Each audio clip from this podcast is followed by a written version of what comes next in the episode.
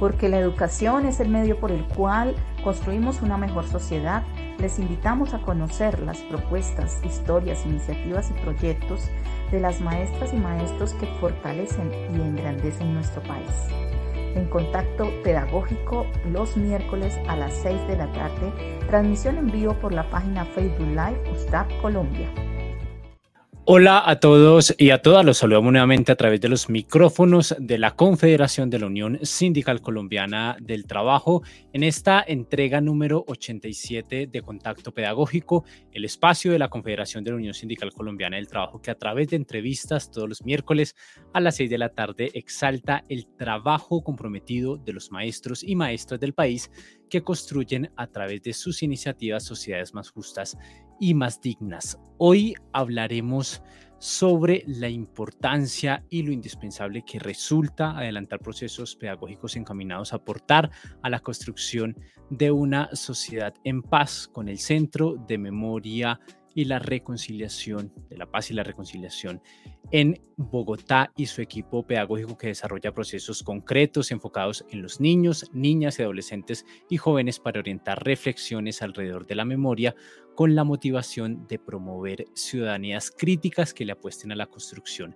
de la paz en Colombia. Les invitamos a todos y todas a compartir a través de comentarios utilizando el numeral CTU Pensamiento OIT y le recordamos a los trabajadores y trabajadoras del país que requieran asesoría jurídica que se pueden comunicar vía WhatsApp al número 318-275-4217. Como es habitual en este espacio, para conocer precisamente nuestro maestro inspirador, saludamos a la directora de Contacto Pedagógico, la doctora en Educación, Liliana Rey, quien hace posible precisamente estos encuentros de reflexión entre maestros y maestras. Liliana, bienvenida. Gracias, Leuman. Buenas tardes.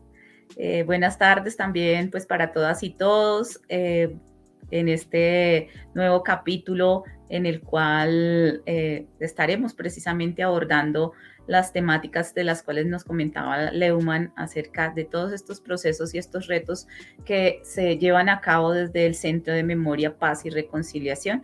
Para ello, efectivamente, el día de hoy, pues, viene a compartir con nosotros estos minutos el maestro Miguel Ángel Franco, este maestro líder del equipo pedagógico precisamente de allí, del Centro de Memoria, Paz y Reconciliación, y eh, también eh, maestro en diferentes áreas eh, de la licenciatura de Educación Comunitaria en la Universidad Pedagógica Nacional, maestro de matemáticas, formado en matemáticas, igualmente de la pedagógica, y aquí estaremos conversando acerca precisamente de esos retos, de las estrategias dirigidas para los niños, niñas, adolescentes, con el fin de promover una cultura de paz.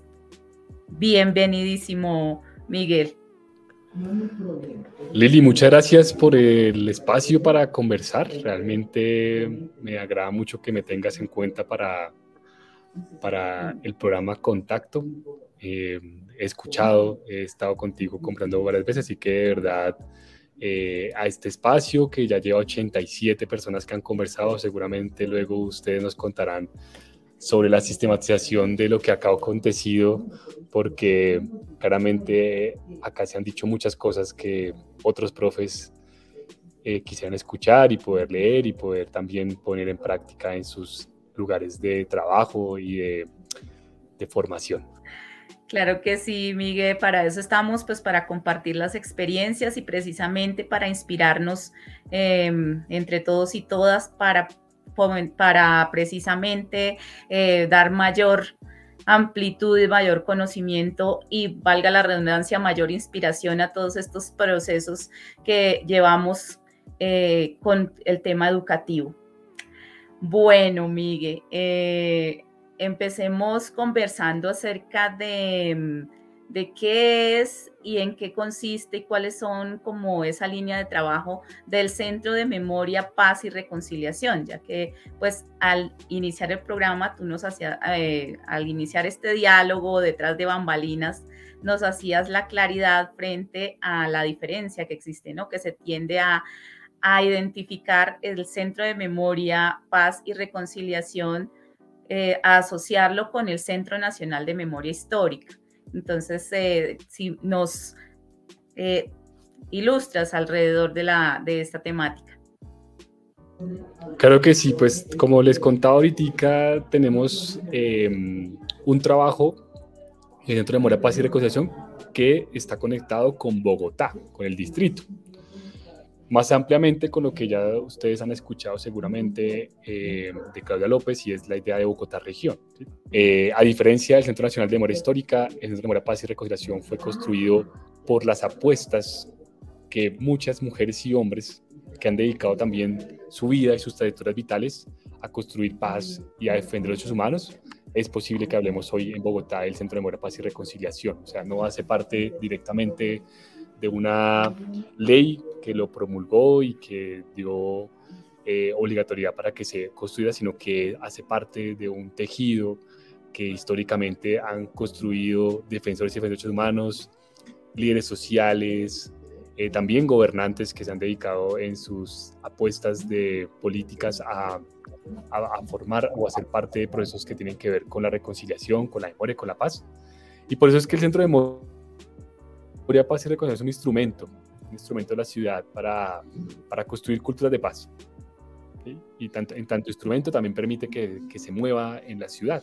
No solamente se queda ubicado en la, carrera, en la calle 26 con carrera 19B, que es donde ustedes ven esa estructura grande, que es el Memorial por la Vida, sino que también trabajamos con escuelas y con universidades, que es de lo que yo me encargo.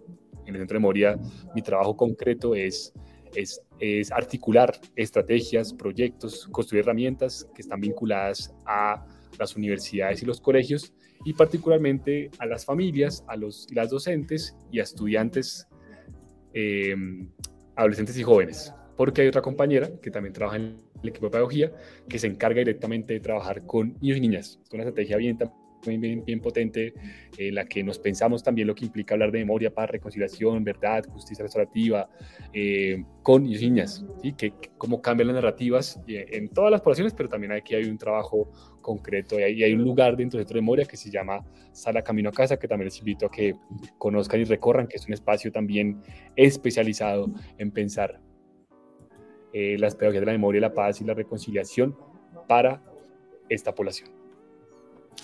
Miguel, y es que precisamente estábamos muy ilusionados con esta entrevista porque para nosotros es muy interesante indagar cuáles son las acciones que, como usted muy bien lo dice, desde entidades gubernamentales se están adelantando para generar acciones pedagógicas que lleven a aportar a la construcción de una cultura de paz en Colombia. Y hago referencia en aportar porque precisamente la construcción de escenarios de paz y de una cotidianidad en paz es una responsabilidad de todos y de todas que desde diferentes escenarios, roles, desde la escuela y desde el Estado eh, tenemos que cumplir y precisamente tenemos que aportar a través de nuestro liderazgo. Pero me gustaría preguntarle ¿Cuál es eh, precisamente la noción que desde el Centro de Memoria tienen de paz como una entidad gubernamental para poder adelantar este tipo de acciones pedagógicas si entendemos la paz como la ausencia de un conflicto? Que es una de las miradas epistemológicas que tienen, o si entendemos la paz como la presencia de conflictos que lleven a la reconstrucción y la transformación social. Eh, apostar por, digamos, que digamos, eh, ya, ya esa discusión se ha dado ya en varios lados, ¿sí? como la paz como ausencia o como lo, lo contrario a, la guerra, ¿cierto? Que, que, si bien es cierto, es una, es una perspectiva de una Pax más con X, ¿cierto? Eh, la apuesta, como lo mencioné, es a construir cultura de paz. ¿sí? Y cultura de paz también pasa por pensar eh, lo que implica para el país eh, después de, de, de, vivir un conflicto eh, armado de, tanta duración, ¿sí? que ha implicado para las nuevas generaciones, por ejemplo, eh, hablar de paz. Entonces, lo que, lo que nosotros buscamos desde el equipo de pedagogía es pensarnos eh, las pedagogías de la paz conectadas con la construcción de memoria. ¿sí? Es una memoria conectada con la paz y conectada con más, con más, con más aristas, por ejemplo, la verdad, la justicia, la reconciliación. Y lo que ponemos es que a través de ejercicios y apuestas que están vinculadas con la memoria, eso nos permita pensar y construir paz y democracia. ¿Y eso cómo ocurre? En la medida que eh, logremos eh, trabajar desde una apuesta pedagógica eh, en el presente, ¿sí?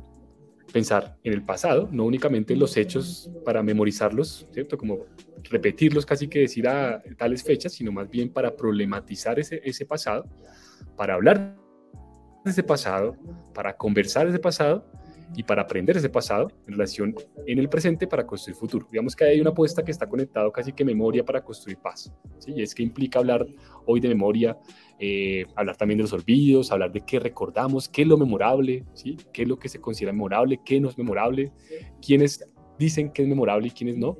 Entonces, desde esa perspectiva eh, de trabajo, le apostamos también a, a reconocer las diversidades de actores y la posibilidad que en el campo de construir paz, digamos que construir paz no como un punto de llegada, sino que lo que ha ocurrido en el país por medio de movilizaciones sociales, de lucha, de resistencia, también de las personas que han tenido, han sufrido algún hecho victimizante, eh, también, digamos que cómo, cómo su fuerza se ha destacado en relación a, a, permitir que se hable hoy de paz y democracia en este país. Entonces creemos que, digamos que, que por ahí está el camino, digamos que aportamos nosotros desde, el equipo pedagogía de memoria para construir paz, para construir culturas de paz. Bueno, Miguel, cada uno de esos elementos que nos estás mencionando, pues implica todo un camino, todo un recorrido eh, pedagógico, de pedagogía para la paz. ¿Cómo ha sido ese recorrido pedagógico que ha hecho precisamente el Centro de Memoria, Paz y Reconciliación en torno a la pedagogía para la paz? Listo, pues digamos que que, es una pregunta más amplia, ¿cierto? Que, que, engloba mucho más equipos eh, de trabajo. La, pregunta también, digamos, que se resuelve eh, de formas distintas en cada equipo. El equipo que, yo, en el que yo estoy es el equipo de pedagogía. Y nuestra pregunta está atravesada por las escuelas, ¿sí? Eh, y es cómo trabajar, ¿cierto? Cómo trabajar pedagogía de la memoria, ¿sí? En la escuela. Es una pregunta que también es, es, es una pregunta que implica un reto en términos de, de, lo que acontece en este momento histórico del país como las de pedagogía de memoria y para eso hemos, hemos, hemos trazado varios, varios caminos, ¿vale? Eh, uno de ellos que tiene que ver con el trabajo con docentes, trabajo en red, trabajo con movimientos de docentes, trabajo en el que nos conectamos no solamente con las redes de docentes, sino también con entidades que trabajan con profesores directamente o con entidades que en su misionalidad tienen un trabajo conectado con profesores y profesoras. Por ejemplo, de eso en particular, hemos tenido en este momento en la ciudad tres encuentros de experiencias pedagógicas constructoras de memoria y paz en la escuela, de las cuales pudimos mapear 192 experiencias pedagógicas que están en clave de pensar la memoria, la paz, la reconciliación en la escuela, ¿cierto? Conectadas con el territorio, eh, conectadas con, con, con, las comunidades, con las familias, ¿cierto? Pero que están trabajando, están pensando en clave de memoria, paz, reconciliación. Eh, de eso hay un trabajo muy interesante que ustedes pueden consultar en la página Centro de Memoria, que está en un icono que se llama Redes y Movimientos de Docentes, que es una línea de trabajo muy fuerte. Hoy se traduce concretamente en una comunidad de práctica pedagógica que se llama Por la Memoria, la Verdad y la No Repetición, aliados con muchas entidades, entre esas la Comisión de la Verdad. Entonces, digamos que hay una línea fuerte que, está muy conectada con lo que, con lo que em, el movimiento pedagógico también nos, nos, propone, ¿cierto? Y es el movimiento, el maestro como intelectual de la cultura, el maestro no como ejecutor, sino como, ni como reproductor únicamente, sino como constructor de saber. Y esa perspectiva y ese reconocimiento ahora más en una clave de co-construcción eh, hemos co-construido con maestros herramientas pedagógicas que también ustedes pueden consultar la página del Centro de Memoria, Paz y Reconciliación. Entonces, hay una línea de trabajo. La realidad tiene que ver con herramientas o con estrategias pedagógicas. ¿sí? De esa, tanto mi compañera Andrea Mora, que, que se encarga de, de, de niños y niñas, ha construido, por ejemplo, la estrategia 1, 2, 3 por ti, de la memoria. En el caso de Ahorita y algunos ejemplos son carrera de observación que hemos construido, recorridos por la memoria en las escuelas y en los barrios, eh, el uso pedagógico, la apropiación pedagógica de la, cartografía de la memoria, Bogotá de memoria, la creación de guías pedagógicas en el marco de conmemoraciones eh, de algunos colegios que tienen nombres de víctimas del conflicto armado y la política, como es el caso de Carlos Pizarro y Leonardo Jaramillo, eh, Jaime Paro Leal, entonces tenemos unas, unas, guías pedagógicas construidas para esto. También, también tenemos en esta línea de trabajo eh, hemos trabajado con Secretaría de Educación eh, y hemos construido cortometrajes, podcasts construidos con profes. Entonces tenemos una línea de trabajo muy fuerte que tiene que ver con herramientas eh, pedagógicas algunas que construimos directamente nosotros únicamente o con aliados y otras se construyen las comunidades, sean estudiantes o sean profesores. Ahí va la segunda línea. La tercera línea, ¿cierto?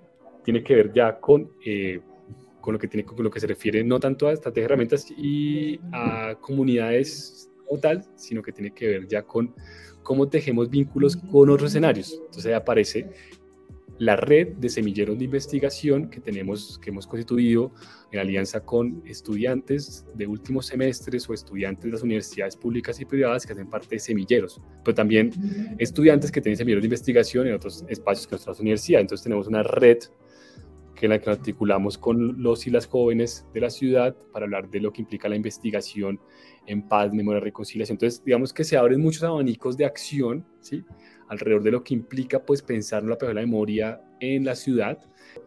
Tenemos este momento un proyecto con bibliotecas escolares de la ciudad, donde estamos hablando de una estrategia que se llama Narrando la Paz, que construimos con Secretaría de Educación, y estamos trabajando con un texto que construyeron de otro equipo del Centro de Memoria, que es el texto Naturaleza Común y Agua Corriente, que fue escrito por excombatientes, firmantes de paz. Eh, y lo que hacemos nosotros es ahora poner a conversar a estudiantes con este texto y construir estrategias en clave de memoria, pero también de escrituras creativas y de pensamiento crítico en bibliotecas escolares. Entonces tenemos, les conté como un par de ejemplos como para ver, pero hay hay un caminito muy largo de cómo es que estamos trabajando en las escuelas. Y sin duda, precisamente estas iniciativas eh, pues construyen a, o, aportan a la construcción de sociedades más justas y más dignas y este es uno de los enfoques de este espacio. Miguel, me gustaría indagarle sobre la importancia de implementar pedagogías para la paz al interior de las instituciones privadas y públicas en el país, en muchas instituciones educativas.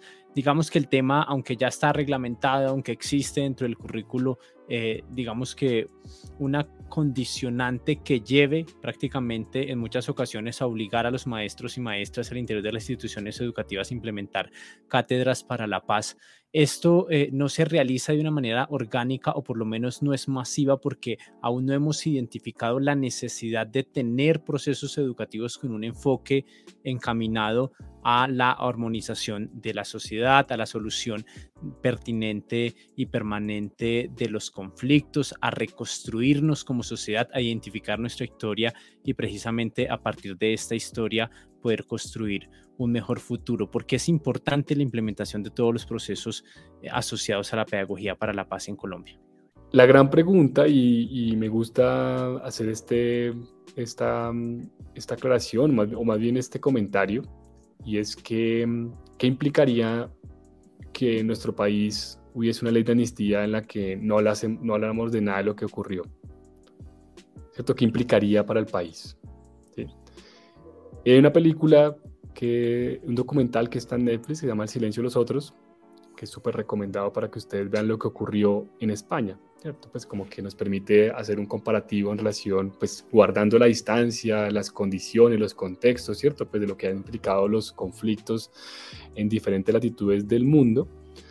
Pero es una pregunta muy poderosa para problematizar también el lugar mismo de la pedagogía de la memoria en la escuela. Y es qué pasaría si, qué pasaría si no hablásemos de esto, si no conversáramos, si los estudiantes no hablaran del pasado, ¿cierto? Y no lo pusieran en el presente para construir futuro. Y esta perspectiva eh, me parece a mí clave que la conversación también gira alrededor de eso, ¿sí? porque a veces se vuelve un lugar común. ¿sí? Ah, claro, claro, pasó eso, sí, pero, pero por, ¿cuáles fueron las condiciones, ¿cierto? Y cómo se abordan esas preguntas diferentes con estudiantes de grados distintos y sus narrativas concretas. ¿Y cómo conectamos? Esa, esa pregunta también la plantea Isabel Piper en Chile y es cómo conectamos o cómo hablamos con quienes no vivieron estos hechos. ¿sí? Por ejemplo, estudiantes que hoy consideramos que están en, que digamos que no, estudiantes hoy de 11 grado, cuando se firmó el acuerdo de paz entre las FARC y el Estado, tenían 11 años hasta 10. ¿sí? Entonces también como que creo que la pregunta alrededor de cómo se implica y cómo logramos que se vinculen para problematizar el pasado, para hablar del pasado y del presente. Y ahí, por ejemplo, por ejemplo, lo, lo, planteo acá porque me parece interesante, eh, que este año va a ocurrir ese proyecto, se está, se está armando con dos profes de dos colegios públicos de la ciudad, y es la vinculación del rap como narrativa, ¿sí? y sus posibilidades para construir otras formas de acercarse a lo que ha ocurrido en el país. ¿sí? Pero no solamente lo que ha ocurrido como para que ellos nos recuenten los hechos que queremos como adultos que nos cuenten, sino que para ellos también rompan con lo sacra, como esta idea sacralizada que hay del pasado y puedan conversar realmente y problematizar en el presente lo que ha pasado. ¿sí? Entonces, digamos que a mí me parece que, que, que, es una pregunta muy potente, ¿cierto? Y, es una pregunta que, trasciende este, este refrán o este, esta frase tan reconocida que es pueblo que no, que no conoce usted está condenado a repetirla. Entonces creo que, que, que, hablar de este lugar distinto nos, nos, pone, nos pone a mirar esa, esa frase también desde otra perspectiva y es, bueno, ¿qué implica eso? ¿Cierto? ¿Y qué implica la memoria en la escuela en términos concretos para transformar los conflictos que también se habitan escuela de de la cotidianidad, ¿sí? Y que aprendemos también de lo que ha venido pasando en las violencias, las formas como relacionamos y cómo construimos democracia en la sociedad, en la escuela. Entonces, a mí me, me, pasa que por ahí hay un asunto interesante. Y el segundo que quiero contarles es que, y que está muy conectado con la exposición Resisto, luego Existo, que es la exposición central en este momento, el Centro de Memoria, Paz y Reconciliación, que les invito a que visiten, a que programen sus visitas guiadas, que me escriban un correo a mafranco.alcaldiabogotá.gov.co si quieren eh, también más información. Pero la exposición tiene una pregunta que, que, es, que, es, que me parece clave y es qué es lo memorable, pero además en esa intención de diálogo, ¿cierto? No intentando responderla de entrada, sino problematizarla, es que ha sido memorable los hechos victimizantes, ¿cierto? Y alrededor de eso lo que ha ocurrido, con quienes han, han sido violentados y violentadas, pero también es muy memorable, o más bien es memorable reconocer sus luchas y resistencias. ¿sí? Entonces, digamos que, que, en ese camino de, de la resistencia, de la defensa de los derechos humanos, es también la construcción de democracia. Entonces, eh, en esa perspectiva creo que, creo que, que, se, se, marca eh, una parte del trabajo que hacemos. Hay más cosas que, que pueda extenderme en el diálogo, pero pues digamos que la idea también es ir conversando. Sí, muy interesante este proceso que nos cuentas acerca de cómo retomar esos eh, la reconstrucción como de esas situaciones históricas del pasado y del presente con las nuevas generaciones. Em, pero entonces pensaba yo en las generaciones que vivimos de pronto eh, situaciones de, todo el conflicto, pero eh, por alguna razón, bueno, eh, digamos que es lo que a veces he visto en el trabajo con las comunidades, ¿no? Pareciera que existiera como una, no sé si tú lo has visto o lo, o, lo lees desde, otro, desde otra perspectiva, y es que pareciera que no, que queremos como cambiarle la historia o, o desconocer esa situación de lo que pasó y, pareciera que quisiéramos borrar esa memoria y efectivamente em, no, existe esa memoria. Entonces, eh, a veces nos decimos que somos un país sin memoria, pero entonces, ¿qué pasa? Eh, desde ahí, desde el Centro de, Memoria, Paz y Reconciliación, ¿qué, que han encontrado ustedes? Es ese, es ese es, eh, digamos que el, ejercicio de reflexionar más frente al tema de la memoria y la paz y la reconciliación es como algo mucho más urbano. En, los espacios rurales como que existe esa, ese temor de pronto enfrentarlo o cómo lo han visto ustedes desde el centro?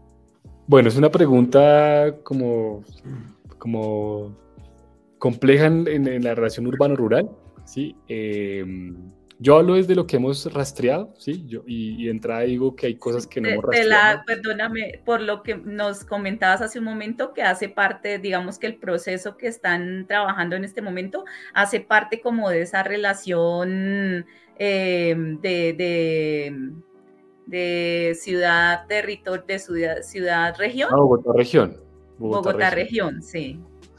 Bueno, pues yo te, les voy a contar de lo que hemos mapeado eh, del equipo de pedagogía, ¿cierto? Pues porque eh, hay otro equipo que trabaja alrededor de memorias locales y barriales, que tiene un trabajo muy poderoso en las localidades y que no solamente, que no trabaja directamente con las escuelas, eh, a veces sí ocurre que se, que se, se tocan porque no es tan fácil, la frontera no es tan, tan, tan visible a veces, pero su trabajo es más comunitario, más con sociales y populares en los barrios de, de, de la ciudad.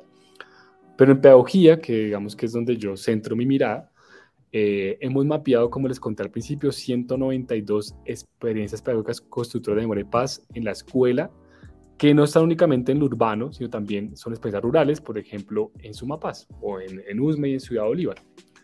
Entonces, lo que, lo que yo logro evidenciar, digamos, y lo que hemos construido escrito sobre esto, es que sí hay un interés, ¿cierto?, por preguntarse lo que implica trabajar pedagogía de la memoria, ¿cierto? Y apostar a la paz en la escuela.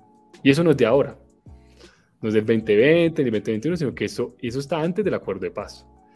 Eso está antes de, mucho antes de lo que estaba ocurriendo en la ciudad o en el país sobre hablar de paz. Muchos, muchos maestros y maestras en el territorio se han pensado y se han preguntado por lo que implica construir paz. Y eso está atravesado por diferentes elementos. Por un lado, quienes han habitado, ¿cierto? Quienes han sido, por ejemplo, maestros y maestras, que eso lo, bien lo rastrea y lo, lo, lo, datea el informe que entregó FECODE a la Comunidad de la Verdad y a la JEP sobre maestros y maestras que han sido desplazados por la violencia y han tenido hechos particulares o han sido amenazados, ¿cierto? Eh, y llegan a Bogotá, por ejemplo, a construir acá sus apuestas pedagógicas. Entonces, claro, ya hay un entramado, hay un recorrido, hay un viaje de un maestro que llega de un territorio a otro y eso pues lo, ubica distinto también, ¿no? En, en, relación a lo que construye con sus estudiantes o con su comunidad o con, sus, con las familias que hacen parte de la comunidad. También eh, en la ciudad también hay, hay, hay, escuelas que han vivido de manera más directa el conflicto eh, armado, urbano, ¿cierto? Lo que implica, por ejemplo, el microtráfico, lo que implica eh, el control territorial de algunas bandas particulares en los territorios, eso también afecta a la escuela, ¿cierto? Eso también está ahí. Hay quienes también, estudiantes, familias que han sido desplazadas y que han llegado a Bogotá o que han sufrido algún hecho victimizante particular y están en Bogotá, entonces también eso, digamos que eso habita la, la, la, escuela, ¿cierto? Familias víctimas, estudiantes víctimas eh, del conflicto armado, del exceso de política, eh, eso está, digamos, como escenario. Y también están maestros que quienes, digamos, no han vivido de manera, digamos, directa el conflicto, ¿cierto? O no son víctimas del conflicto, pero también consideran que desde el trabajo con la, con la memoria le pueden apuntar a construir paz en sus territorios. Y hay un concepto que ustedes ya conocen mucho, porque hacen parte de, del, del, mundo sindical, y es traído del, del sindicalismo, ¿sí? de FECO en particular, que es escuelas como territorios de paz, y que a mí me parece que es un concepto que es poderoso porque reconoce, ¿cierto? No únicamente como un lugar común, sino que es una apuesta política y ética y pedagógica de lo que implica que este país reconozca en las escuelas un territorio de paz. Y maestros y maestras en esas experiencias que hemos mapeado, pues hemos visto que pues, han hecho un recorrido histórico muy interesante. Algo que, que, destacamos mucho y que yo cuento mucho en muchos lugares, que ya es repetitivo, pero es que me parece importante para lo que me preguntas, y es que, por ejemplo, en el tema de verdad, o pedagogía de la verdad, si de eso podemos hablar todavía, pedagogía de la verdad, si eso fuese una apuesta en este momento, todavía hay muy poquito. Digamos, lo que nosotros mapeamos, todavía hay trabajos muy chiquitos, muy incipientes eh, alrededor. ¿Qué consideramos que puede pasar? Que después de entregar el informe a la comisión, eso, esa pregunta se, se amplíe más. ¿sí? ¿Qué implica la verdad en la construcción de paz? relacionado con la memoria. Así que habría como un, un triángulo que puede ser un, un, cuadrado, que puede ser un pentágono, que puede ser un hexágono, y es memoria, verdad, paz, memoria, verdad, justicia, paz, memoria, verdad, justicia, restauración, paz, y como que se van interconectando desde lo que las escuelas apuesten.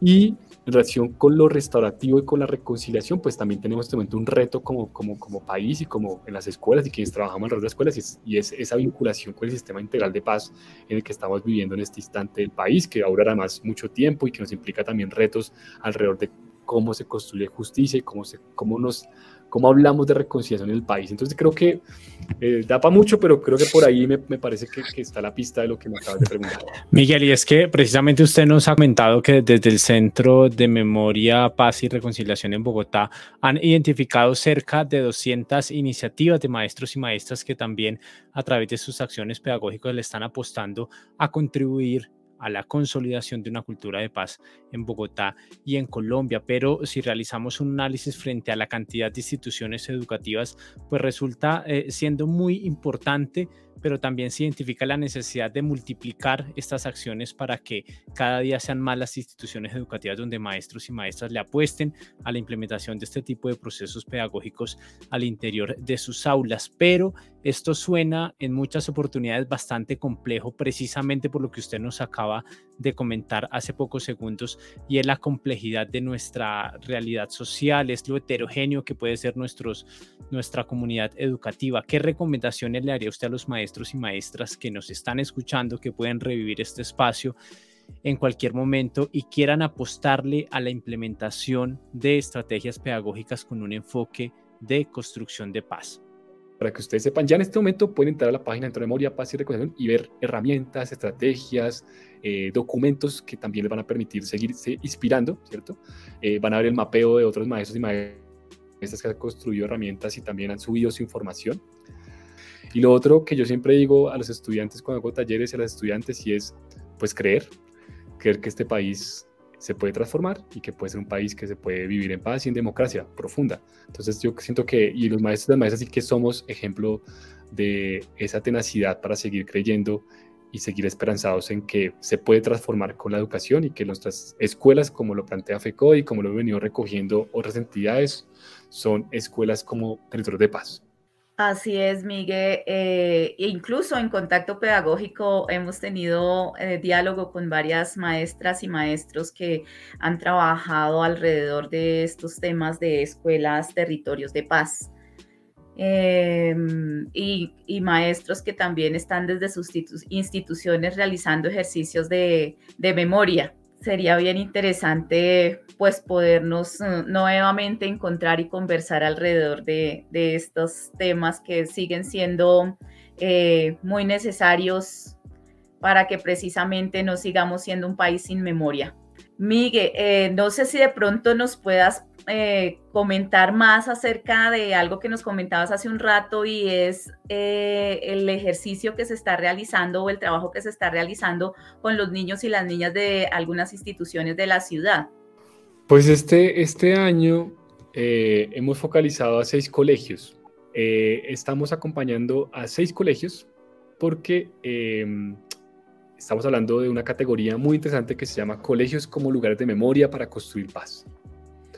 Entonces hemos hablado con seis colegios con los que previamente hemos acordado acciones, eh, ellos también están interesados en que acompañemos sus apuestas pedagógicas y estamos en este momento sistematizando y acompañando las propuestas que son Semanas de la Memoria, Foros de Desaparición Forzada, Carrera de Observación y fechas conmemorativas. Entonces, tenemos cuatro estrategias muy grandes que trabajan muchos colegios y queremos destacar estrategias particulares para luego contarles a ustedes, profes que están acá a nivel estatal y también nacional, de, cómo se gestan estos procesos, esas experiencias concretas en la ciudad, ¿sí? para que ustedes reconozcan el, el, camino, que, las trayectorias que han venido trazando estos profes y también pues sean inspiradoras. Yo creo que esa palabra me gusta mucho y que usa mucho el IDEVA ahora, que es de maestros inspiradores. Me parece a mí que, que hay pedagogía, que hay herramientas y estrategias que son inspiradoras. Y esa perspectiva, pues digamos que es una, un, una, un trabajo que estamos haciendo alrededor de pensarnos qué implica colegios como lugares de memoria para construir paz.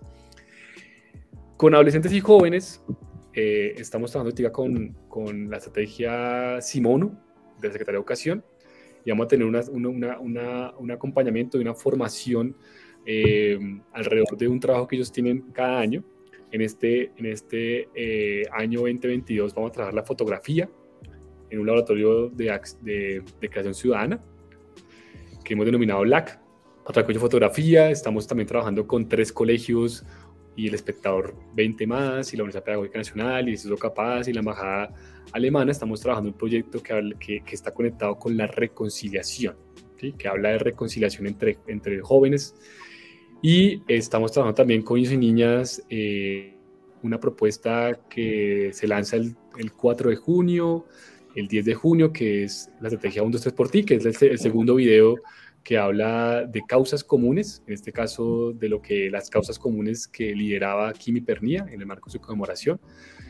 Y tenemos talleres, tenemos visitas guiadas también para que ustedes nos visiten, para que ustedes se programen. En la página del Centro de Memoria ustedes escriben centrodememoria.gov.go en la parte de abajo hay una pestaña que dice planea tu visita y ahí encuentran toda la información para planear sus visitas con niños y niñas, jóvenes, adolescentes y comunidad en general. O sea, no es únicamente para colegios, sino también para universidades, fundaciones, ONGs, eh, ciudadanos ciudadanos que quieran visitar el centro de memoria, entonces, para que siempre eh, puedan recorrerlo, puedan conocerlo, muchos ya han ido, pero digamos que siempre está en movimiento, hay nuevas exposiciones, así que seguramente podrán también programarlo en sus salidas pedagógicas. La forma de mm, acceder de pronto a, este ejercicio conjunto de trabajo con el centro de memoria es eh, a través de convocatoria o se puede hacer una no sé, una agenda común, una cita y realizar y, solicitarlo o toca esperar hasta el momento de, la convocatoria?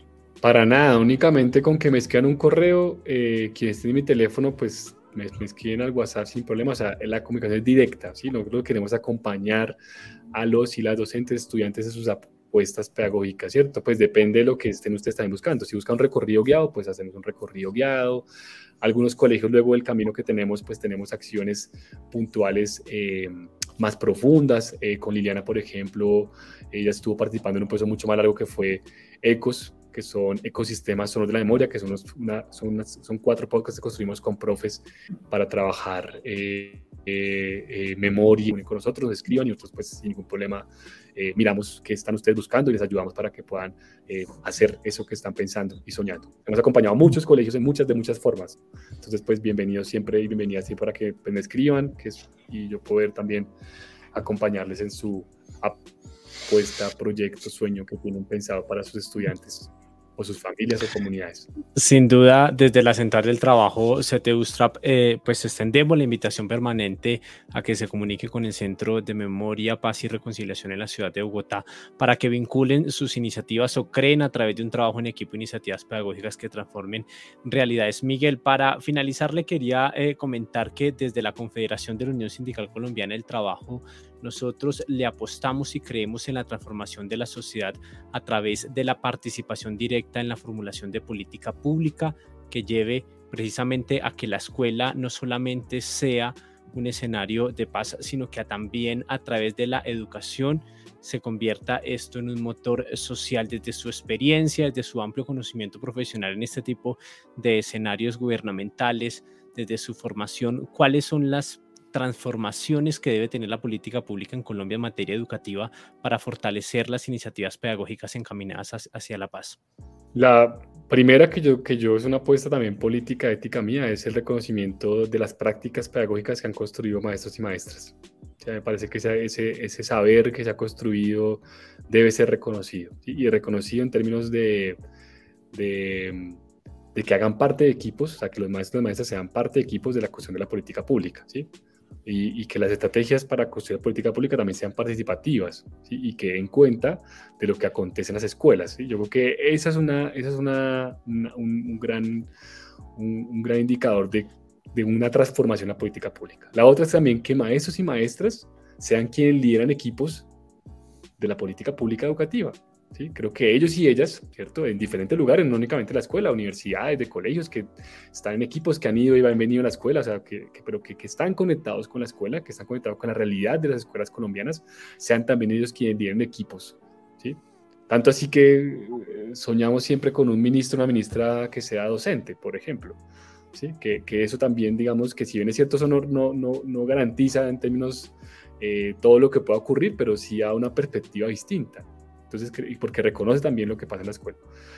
Eh, eso por un lado. Y lo otro también yo considero que, que es importante y que hace parte de, de, pensarnos la política pública en educación y es, y es pensarnos lo, en lugar de lo pedagógico en la política pública.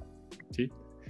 Eh, y, esta, y esta discusión es una discusión que, que implica muchos retos, ¿no? Pero, pero creo que, que, que, nos daría la posibilidad también de trascender a, responder únicamente a políticas internacionales que demandan ciertas cosas, sino también tener una apuesta concreta desde lo que nosotros consideramos que es el lugar de la pedagogía en la construcción de la política colombiana. Y esto me parece a mí que, da, pistas y da, líneas para, para, para, construir una política pública que, que realmente esté de cara al país y que realmente transforme y tenga en cuenta las condiciones en las que viven los y las estudiantes.